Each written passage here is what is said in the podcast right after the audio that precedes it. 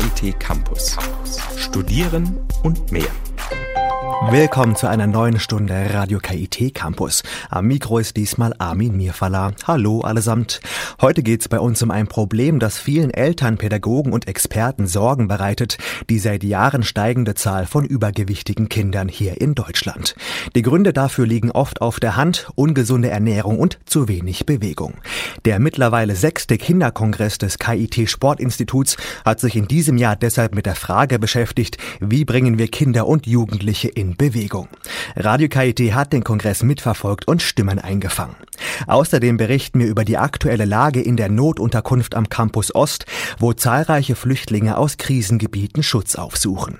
Und wir beleuchten heute ein Phänomen, das für viele zum typischen Studentenleben dazugehört, die Wohngemeinschaft. Das alles und vieles mehr gleich hier bei Radio KIT.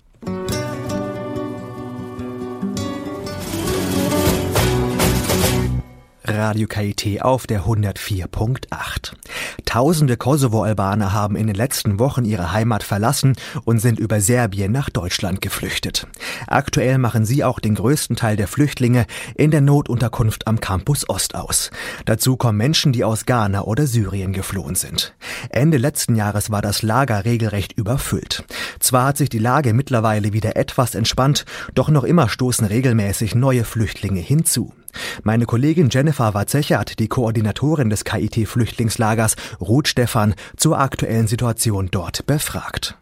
In den letzten Wochen und Monaten, seitdem es die Flüchtlingseinrichtung auf dem Campus Ost gibt, war ja oft auch von Überfüllung und Breakdown die Rede. Wie viele Flüchtlinge befinden sich denn momentan im Campus Ost? Also im Moment ist die Situation die, dass wir nicht überfüllt sind, also nicht voll belegt.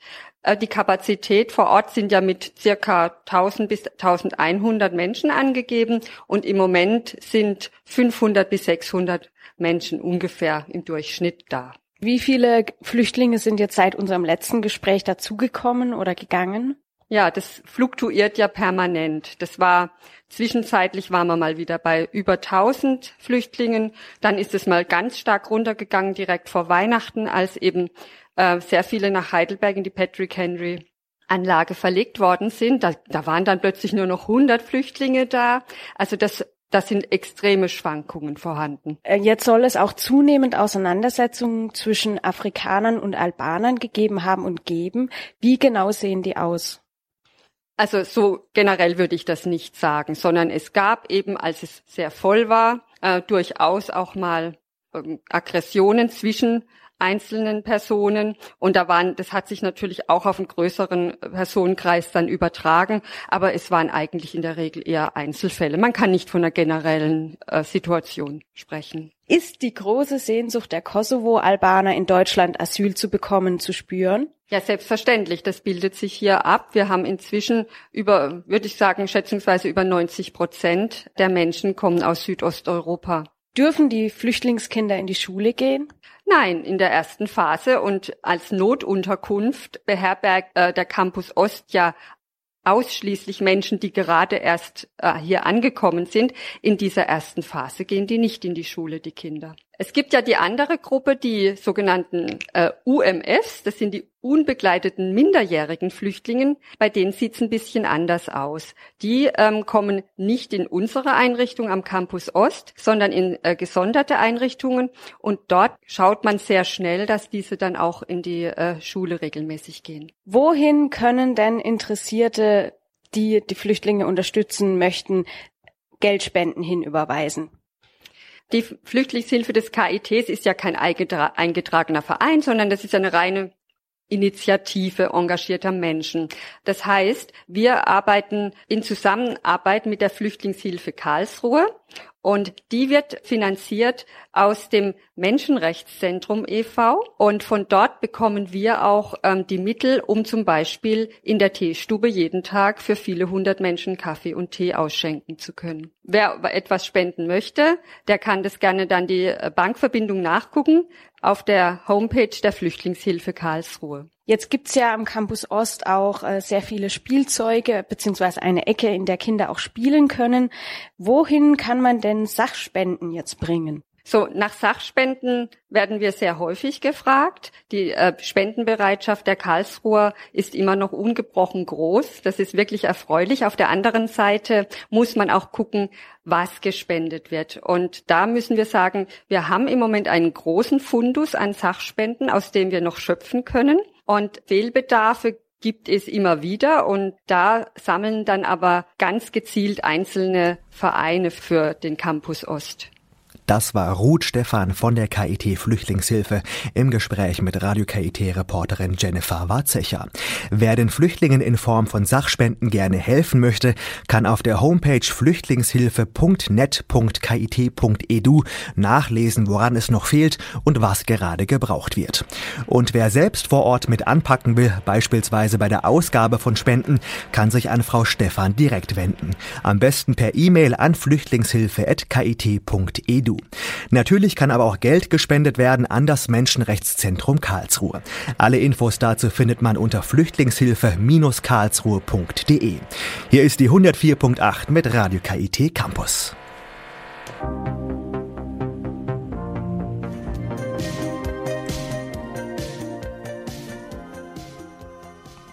Hier ist Radio KIT. Der Wohnungsmarkt ist in vielen Städten Deutschlands über die letzten Jahrzehnte immer kleiner und umkämpfter geworden. Der Wohnraum ist gerade in Ballungszentren oft zu knapp und die Mietpreise nehmen seit Jahren zu. Für Studierende ist es da oftmals besonders schwierig, eine bezahlbare Wohnung zu finden. Auch deshalb schließen sich viele Studis in Wohngemeinschaften zusammen. Aber nicht alle Bewohner einer WG sehen darin eine reine Zweckgemeinschaft, um Mietkosten zu sparen. Für einige ist das WG-Leben eine echte Herzensangelegenheit. Eine Art Ersatzfamilie, eine emotionale Insel in der Anonymität des Studienalltags. Rebecca Henning hat mit WG-Bewohnern gesprochen, die sich ganz bewusst fürs gemeinschaftliche Wohnen entschieden haben. Wir sind auf jeden Fall eine Ersatzfamilie. Bei uns war es schon immer so, dass wir mehr Zeit mit uns als Freunde verbracht haben als mit unserer Familie eigentlich. Mein Hauptkontakt ist mein Mitbewohner und um ehrlich zu sein, weiß er auch wesentlich mehr über mich als meine Eltern. Robin ist Lehramtsstudent und lebt seit circa einem Jahr mit seinem besten Freund Fabian in einer WG. Für Studenten wie Robin ist die Wohngemeinschaft nicht nur ein kostengünstiger Weg, aus dem Elternhaus auszuziehen und die ersten Schritte in die Selbstständigkeit zu wagen sondern für ihn und seinen Mitbewohner Fabian soll die WG mehr als nur eine Zweckgemeinschaft sein. Sie sehen in dieser Art des Zusammenlebens eine Ersatzfamilie und eine Möglichkeit, das Leben miteinander zu teilen. Man hat immer was zu tun, man ist eigentlich nie allein. Wenn man nach Hause kommt, wartet jemand auf einen und man verschwindet nicht direkt in seinem Zimmer und tut was für sich oder alleine, sondern man kann alles, was man alleine tun würde, auch gemeinsam tun und es stört keinen dabei. Die Lehramtsstudentin Vero und ihre Mitbewohnerin Anna wohnen seit drei Jahren als beste Freundin in einer kleinen Zwei-Zimmer-Wohnung zusammen. Für die beiden Freundinnen bedeutet das Leben zu teilen nicht unbedingt aktiv gemeinsam etwas zu unternehmen. Manchmal gehen sie auch einfach jeder ihren alltäglichen Pflichten nach, leisten sich aber dabei Gesellschaft. Der gegenseitige Rückhalt ist also das, was auch ihre WG zu einer Familie macht. Wie bei jeder anderen Beziehung geht es also auch in Wohngemeinschaften darum, Kompromisse zu finden, Verständnis zu zeigen und Prioritäten zu setzen. In Robin und Fabians WG liegt die Herausforderung deshalb oft darin, genug Aufmerksamkeit und Zeit für seinen Mitbewohner aufzubringen. Weil wir beste Freunde sind, aber aufgrund von unserem Studium relativ wenig Zeit haben, wirklich hier die Freundschaft auszuleben. Uns fällt dann des Öfteren am Wochenende auf, hey, wir haben diese Woche wieder verdammt wenig miteinander gemacht und eigentlich sollte das ja nicht so sein. Man steht sich nahe, schließt den anderen nicht aus, ist füreinander da. Wer sich beim Entschluss, zusammenzuziehen, nicht schon seit Jugendtagen kennt, dem kann es allerdings auch schwerfallen, so eine Nähe zuzulassen. Menschen identifizieren sich gerne mit anderen als Teil einer Familie oder Gruppe. Die WG kann so zu solch einer sozialen Gruppe werden. Vero und Anna hatten das Bedürfnis, das Gefühl der Zusammengehörigkeit noch zu verstärken. Sie haben sich eine dritte Mitbewohnerin dazugeholt, eine WG-Katze. Die beiden Studentinnen erleben die gemeinsame Verantwortung für ein kleines Lebewesen als eine verbindende Erfahrung. Wenn die Katze geimpft werden muss oder krank wird oder so, dann leiden wir beide mit, dann haben wir beide die Verantwortung, müssen uns beide darum kümmern, dass wir mit dem Tier zum Tierarzt gehen oder wenn mal Urlaub ansteht oder jemand über längere Zeit weg ist, dass halt abgesprochen wird, wer sich um die Katze jetzt kümmert. Oder ganz klar, man muss halt jeden Tag nach Hause kommen, die Katze füttern. Also das fügt einen auch ein bisschen so zusammen, weil man dann doch sich jeden Tag auf jeden Fall sieht. Das Beispiel einer Wohngemeinschaft, die sich sogar ein Haustier hält, zeigt, wie sehr sich die Vorstellung der WG in den letzten Jahren gewandelt hat. Neue Mitbewohner werden nicht anhand ihres finanziellen Status ausgewählt, sondern anhand ihres Charakters gecastet. Vielen ist es wichtig, dass die Wohnung ausdrücklich nicht nur Wohnort, sondern ein gemeinsamer Lebensraum ist. Um die Zweck-WG zu einem emotionalen Zuhause zu machen, muss man bereit sein, Nähe zuzulassen und das Gegenüber kennenzulernen. Für Robin besteht die Herausforderung darin, sich den Mitbewohnern auch wirklich zu öffnen. Ich denke, viele Menschen in einer Zweck-WG sind doch sehr verschlossen dann ihren Mitbewohnern gegenüber. Und ich denke, der Punkt, das zu durchbrechen, ist in erster Linie Offenheit. Man muss den Mitbewohnern die Möglichkeit geben, überhaupt einem nah genug zu kommen, um eine Freundschaft aufzubauen. Es ist Geschmackssache, ob man nun wirklich eine Ersatzfamilie sucht oder doch eher Fan der traditionellen Zweck-WG ist. Nicht jede Freundschaft schafft den Sprung von der netten Bekanntschaft zur Ersatzfamilie. Nicht jede zufällig zusammengewürfelte Gemeinschaft kann in einer lebenslangen Freundschaft gipfeln. Aber Offenheit, Toleranz, Kompromissbereitschaft und vor allem die Bereitschaft, dem anderen zuzuhören und ihm Zeit zu widmen, sind offensichtlich wichtige Schritte auf dem Weg zu mehr Nähe in der Wohngemeinschaft. Für Vero liegt der Weg zum Familienleben nicht nur, aber auch in den Pfoten einer Katze. Also wenn der Wille da ist, klar, dann könnte man gerade mit einem Haustier sowas in die Wege leiten, da man Verantwortung teilen muss, dass man sich absprechen muss, man kommt in Kontakt mit dem anderen oder mit den anderen in der WG und das führt auch die Leute zusammen. Man setzt sich auch gerne zusammen mit der Katze und hat zum Beispiel einen schönen Fernsehabend oder so.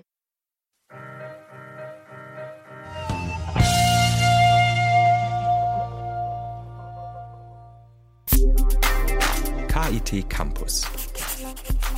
Kalender. Ich bin Tobias Siegwart und ja, es wird Frühling, die Blumen sprießen, die Eiscafés werden wieder voller und ihr merkt, Mist, ich habe noch gar kein Fahrrad. Dann ab nächste Woche Freitag in den Schutzbunker in der Danziger Straße in Dammerstock. Dort versteigert das Fundbüro der Stadt Karlsruhe ab 14 Uhr wieder Fahrräder und viele andere Sachen. Mögliche Schnäppchen garantiert. A cappella Bands gibt's viele, aber die hier, die sind richtig gut. Durch den Monsun, hinter die Welt, ans Ende der Zeit, bis kein Regen mehr fällt, gegen den Sturm, am Abgrund entlang. Wenn ich nicht mehr kann, denke ich daran, an der Buche rechts, dann immer geradeaus und lass den Seeling fliegen bis zum Lebkuchenhaus. Wenn sich der Weg dann zweigt, ist es gar nicht mehr weit, denn dann liegt rechter Hand ein Jägerstand und gleich nach dem Baumhaus geh ich links. Ich hoffe, ich find's. Viva Voce mixen a cappella mit ganz viel Comedy. Jetzt am Freitag kommen sie ins Tollhaus um 20 Uhr, Eintritt 24 Euro an der Abendkasse. Und ebenfalls am Freitag laden die Jungs vom Ganja Rhythm Sound System wieder zur Partyreihe We Dub You ins Vanguard. Bei der neuesten Auflage der Dub Session mit dabei das Kölner Sound System Veteran Hi-Fi. Dazu gibt's von One Heart leckeres veganes Essen. Ab 23 Uhr für 8 Euro im Vanguard. Die Mädels von den Rock KA Rollers können nicht nur hart ran beim Roller Derby, sondern auch hart feiern.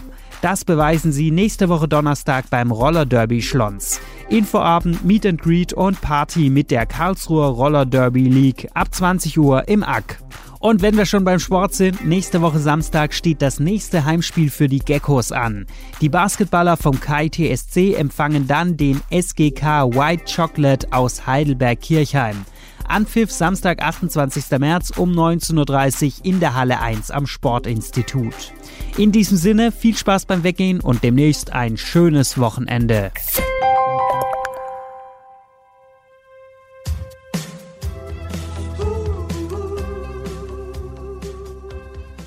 Radio KIT Campus auf der 104.8. Seit Jahren steigt die Zahl der Kinder und Jugendlichen in Deutschland, die übergewichtig sind. Ungesunde Ernährung und zu wenig Bewegung sind oftmals die Ursachen dafür. Wie man dem Problem entgegensteuern kann, damit haben sich die Teilnehmer und Besucher des mittlerweile sechsten Kinderkongresses des KIT Sportinstituts beschäftigt. Die diesjährige Auflage ging der Frage nach, wie bringen wir Kinder und Jugendliche in Bewegung? Wie können zum Beispiel Kindertagesstätten oder Sportvereine dazu beitragen? Radio KIT-Reporterin Jennifer Warzecher hat den Kongress letzte Woche besucht und Stimmen eingefangen. Unter anderem von der Sportwissenschaftlerin und Mitorganisatorin des Kongresses Susanne Heinichen. Viele Kinder leiden an Übergewicht, manche sogar an Fettsucht. Kürzlich forderte der Ehrenpräsident des Kongresses Wie bringen wir Kinder und Jugendliche in Bewegung des Sportinstituts am KIT, Professor Dr. Klaus Bös, Kinder und Jugendliche dazu auf, sich eine Stunde lang am Tag zu bewegen. Egal ob beim Fußballspiel, Klettern oder anderem. Am vergangenen Wochenende trafen sich Veranstalter, Kooperationspartner wie die AOK oder der Badische Turnerbund sowie rund 600 Teilnehmer, die zum Beispiel Mitarbeiter in Kitas oder Kommune sind, und rund 60 Helfer aus dem Sportinstitut zum Kongress. Die Teilnehmer konnten an Workshops rund um Psychomotorik für Kinder, Akrobatik, Kletterspielen, Bewegungsideen für kleine Kinder und an verschiedenen Tanzangeboten teilnehmen. Auch die Theorie kam nicht zu kurz. Wer erfahren wollte, wie Bewegung und eigene Fähigkeiten zusammenhängen, konnte sich auch darüber informieren. Herausforderungen für die einzelnen Institutionen gibt es viele. Was zum Beispiel Kindertageseinrichtungen tun können, damit sich Kinder mehr bewegen, erklärt Susanne Heinichen, geschäftsführender Vorstand der Kinderturnstiftung Baden-Württemberg. Also Kitas können konkret das machen, dass sie sich einmal überlegen, wo Kinder sich bewegen, also am Tag. Sie vielleicht auch mal ihre Kinder beobachten und schauen, wo, wo gibt es einfach Möglichkeiten, weil Kinder bewegen sich von sich aus. Sie haben einen natürlichen Bewegungsdrang und oftmals sind wir als Erwachsenen eher diejenigen, die den Bewegungsdrang eingrenzen. Das heißt, ich sollte mir mal ganz bewusst machen, wo bewegen sich äh, Kinder gerne und wie bewegen sie sich gerne und diese Möglichkeiten auch einmal weiter schaffen, auch über den Tag, aber auch Bewegungsanregungen geben, beispielsweise durch ähm, Materialien, die sie zur Verfügung stellen. Kinder sind unheimlich kreativ, wenn man ihnen auch die Chance mal gibt. Das heißt, sie können auch mit Materialien sich selber bewegen. Sie probieren aus, sie sind neugierig. Man muss ihnen Fläche geben auch. Kinder wollen rennen, sie wollen auch weit rennen durchaus, äh, wollen aber vielleicht auch mal äh, über Hindernisse springen oder auch irgendwo balancieren. Das heißt, man muss ihnen den Raum geben. Und ich kann natürlich auch durch kleinere Bewegungsanregungen wie Bewegungsspiele schon mal in meiner Kita auch immer mal wieder dafür sorgen, dass Kinder sich äh, einfach ein bisschen in, äh, körperlich aktiv werden. Der Meinung, dass Kinder einfach ohne äußere Vorgaben herumtollen sollten, ist Professor Jutta Almendinger vom Wissenschaftszentrum Berlin für Sozialforschung nicht. Sie fordert strukturierte und organisierte Einrichtungen. Was äh, weniger geeignet ist, sind, glaube ich, alle Freizeittätigkeiten, die man den Kindern komplett überlässt, also die vollkommen unstrukturiert sind wir sehen, dass dann auch Kinder hauptsächlich unter ihresgleichen stecken bleiben, nicht die Vielfalt haben, nicht die daraus entstehende Anregungen haben, die notwendig sind. Insofern plädiere ich schon für einen organisierten Sportunterricht, der natürlich auch freie Komponenten hat, um eine Schule auch zu einer Schule zu machen in dem klassischen Sinne und nicht nur zu einer auswendig Lernwerkstatt. Also organisiert in dem Sinne, dass es einen geregelten Sportunterricht gibt oder halt jetzt, also nicht alle Bewegungsabläufe jetzt unkontrolliert von den Kindern vollzogen werden oder wie meinen Sie das? Zunächst mal organisiert in dem Sinne, dass es überhaupt Sportunterricht äh, gibt, dass es auch mehr Sportunterricht gibt dass man auch Bewegung nicht nur in einzelne Stunden reinpresst, sondern dass man auch die ganzen Tage, also im Sinne von täglich, so gestaltet, dass zwischen den einzelnen Stunden Bewegungseinheiten liegen. Das meine ich mit einer Integration von Sport und Lernen oder von Bewegung und Lernen. Dass Bewegung nicht nur gut für die körperliche, sondern auch für die seelische Gesundheit ist, ist bekannt und wird in dem Begriff Psychomotorik zum Ausdruck gebracht. Damit beschäftigt sich Professor Dr. Amara Eckert von der Hochschule Darmstadt, Fachbereich Gesellschaftswissenschaften und soziale Arbeit. Grob gesagt geht es darum, Kinder körperlich und seelisch zu stärken, indem sie sich über Bewegungen ausprobieren und ihre Grenzen erkennen. Dies geht zum einen durch unterschiedliche sogenannte Bewegungsräume, zum Beispiel in Kitas. Kinder können sich auch hier ungestört austoben.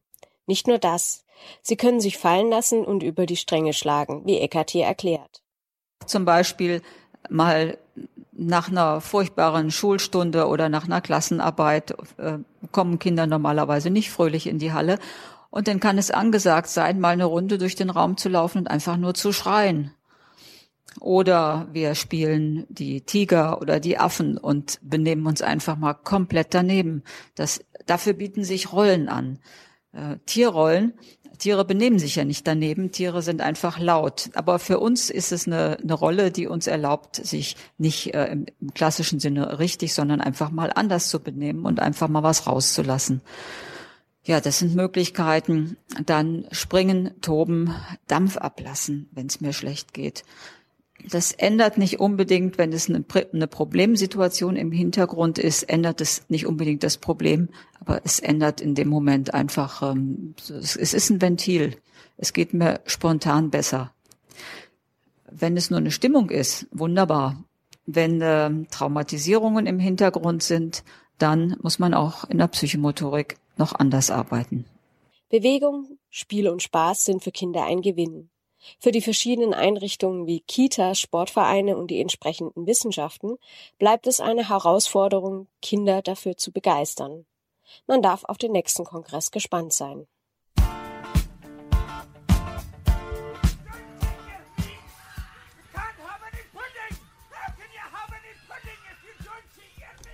Die 104.8 Radio KIT Campus. Welchen Reiz haben heutzutage eigentlich noch Stummfilme in Zeiten des Hollywood-Kinos? Eine Antwort darauf gibt das Karlsruher Stummfilmfestival. Bis zum Sonntag, den 22. März, kann man sich als Besucher dort auf eine cineastische Zeitreise begeben. Diesmal heißt das Motto Geschichte und Film. Passend zum 300-jährigen Stadtjubiläum beschäftigt sich das Festival mit der lokalen Kinogeschichte der Fächerstadt. So können zum Beispiel Filme geschaut werden, die bereits vor genau 100 Jahren über die Karlsruher Kinoleinwände flimmerten. Im Interview mit Radio KIT-Redakteurin Diana Gedeon verrät der Leiter des Festivals Josef Jünger, warum sich ein Besuch auf alle Fälle lohnt. Was wird dem Festivalbesucher bei den diesjährigen Festtagen geboten und wo findet das Festival eigentlich statt? Ich fange mit der zweiten Frage an, weil die leichter ist. Ähm, wir haben dieser einen Sonderfall. Wir sind ja normalerweise im ZKM und im Studentenhaus, aber das ZKM wird jetzt renoviert, weil das für den Stadtgeburtstag fit gemacht werden soll. Und deswegen sind wir diesmal an insgesamt vier Orten. Hauptsächlich im Studentenhaus, dann noch im AFK, der bekanntlich, also der Akademische Filmkreis, der im Herzhörsaal spielt, auf dem Campus des KIT Süd dann noch in der Kinemathek mit zwei Aufführungen und das Filmkonzert am Samstagabend ist in der Hochschule für Gestaltung. Was wird geboten? Wir spielen aus Anlass des Stadtgeburtstages ein Programm mit dem Hauptthema Film und Geschichte. In der Vorbereitung haben wir gemerkt, dass es sehr, sehr viel, viele Filme gibt, die sich eigentlich mit geschichtlichen Themen beschäftigen. Ich habe dann im Programm stehen. Der Fundus der Geschichte an Geschichten ist praktisch unerschöpflich. Wir mussten also eine Auswahl bilden. Es gibt einen Film zu, über die Fran zur französischen Revolution. Das ist der Eröffnungsfilm Madame du Barry. Dann gibt es Filme, die sich mit den sozialen Bewegungen im 19. Jahrhundert beschäftigen. Die Weber einerseits und der andere, das ist der Abschlussfilm, den ich wirklich ganz besonders empfehlen möchte. Erstens, weil man ihn sehr selten sehen kann. Zweitens, weil es ein fantastisch guter Film ist, 1913 entstanden, Germinal nach Solar, über Bergarbeiter in Nordfrankreich vor Ort, also heute sagt man on location, gedreht großenteils. Ein Film mit einem fantastischen Tempo, man kann sich gar nicht vorstellen, dass 1913 so ein hervorragender Film entstanden ist. Dann gibt es einen Karlsruher Tag, da zeigen wir Filme, die 1915 in Karlsruhe im Kino liefen, und zwar hauptsächlich italienische Filme, die man in Deutschland eigentlich auch sehr selten sehen kann, sogenannte Divenfilme mit den Superstars der Zehnerjahre mit Lida Borelli, Francesca Bertini, aber es gibt auch äh, Filme mit Asta Nielsen und dem eher ähm, ähm, mütterlichen hausbackenen, mit der hausbackenen deutschen Schauspielerin Henny Porten. Jetzt äh, halte ich mal ein. Viele Menschen waren noch nie auf einem Stummfilmfestival und ähm, die Frage wäre vielleicht interessant, inwiefern sich so ein Stummfilmfestival von einem normalen Kinoabend eigentlich unterscheidet und ähm, wieso sollte man Ihrer Meinung nach eigentlich in der heutigen Zeit noch Stummfilme schauen? Ähm, die erste Frage ist etwas einfacher. Worin unterscheidet es sich? Nun, es gibt von einem bekannten ähm, Filmwissenschaftler, Forscher, Kevin Brownlow, der ein richtiger Stummfilm-Narr ist, sage ich mal, den äh, Spruch, den, den Stummfilm war nie stumm. Was heißt das? Stummfilm wurde immer von Musik begleitet. Und deswegen ist eigentlich jede Stummfilmvorführung auch ein Live-Erlebnis, weil man eben nicht nur den Film auf der Leinwand hat, sondern auch einen Musiker oder ein ganzes Ensemble bis hin zum Orchester im Saal. Und das unterscheidet auch eben jede Stummfilmaufführung von einem ganz normalen Kinoabend, weil es immer etwas mit Film und Live-Musik ist. Ähm, und warum sollte man heute Stummfilme angucken? Das ist äh, eine Frage, die mir immer wieder gestellt wird. Und ich frage mich dann eigentlich, also ich mich, warum wird das nie gefragt, wenn man Mozart Musik hört, die ist ja 200 Jahre alt. Gut, und ich denke, der Unterschied ist, dass das Medium mit Film zwar nicht so alt ist, aber eine furchtbar rasante Entwicklung gemacht hat und uns Filme, die heute 100 Jahre alt sind, vielleicht älter vorkommen als eben eine Barockmusik zum Beispiel. Warum sollte man die aber angucken? Gerade weil sie so ein Zeugnis aus der damaligen Zeit sind, stellen sie einen ungeheuren Reichtum dar. Man sieht oft Filme, die man sich gar nicht mehr vorstellen kann heutzutage. Und Natürlich wirken die auf viele Besucher fremd zuerst mal. Man muss sich ein bisschen reinknien, man muss sich anstrengen. Aber ich denke, wenn man heutzutage was aus einer fremden Kultur, also die, die weiter weg ist, äh, geografisch von uns gesehen, der Stummfilm ist sozusagen zeitlich von uns weiter weg, dann muss man sich genauso anstrengen, wenn man japanische Kultur oder chinesische sieht. Es lohnt sich aber. Es ist ein fantastischer Reichtum und man macht immer wieder Entdeckungen. Wer sind denn eigentlich die Mitwirkenden beim Stummfilmfestival und was sind Herausforderungen bei der Festivalorganisation?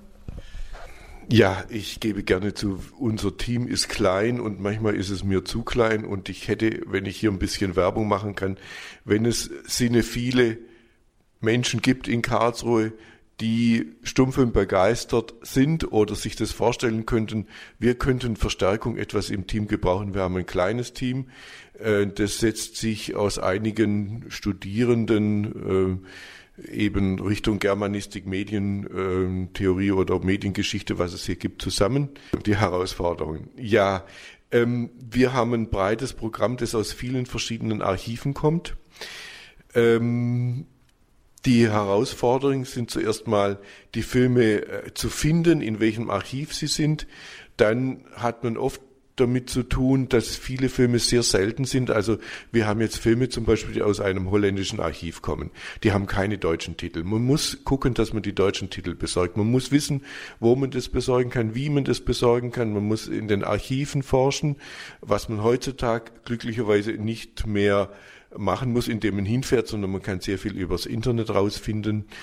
Und dann muss man ein interessantes Programm zusammenstellen. Aber ich denke, die eigentliche Herausforderung ist wirklich, äh, Filme zu finden, die gezeigt werden können. Dann die passenden Musiker dazu finden, das ist auch nicht einfach. Und äh, damit es eine runde Sache wird. Das war Josef Jünger, Leiter des Stummfilmfestivals Karlsruhe im Gespräch mit meiner Kollegin Diana Gedeon. Alle Infos rund um das Festival inklusive Programm gibt's auf der Homepage stummfilmfestival-karlsruhe.de. Und damit sind wir auch schon wieder am Ende der heutigen Ausgabe. Abschließend bleibt mir noch der Hinweis auf unsere Homepage radio.kit.edu. Dort gibt's wie immer alle Beiträge auf Abruf zum Nachhören. Und auch ein Klick auf unsere Facebook-Page lohnt sich. Wir freuen freuen uns über jeden Besuch, Like und Kommentar. Hier wird nächste Woche meine Kollegin Katrin Kreusel am Mikro stehen, dann mit einer neuen Stunde Radio KIT Wissen. Bis dahin, ich bin Armin Mirfalla und sage Tschüss allesamt.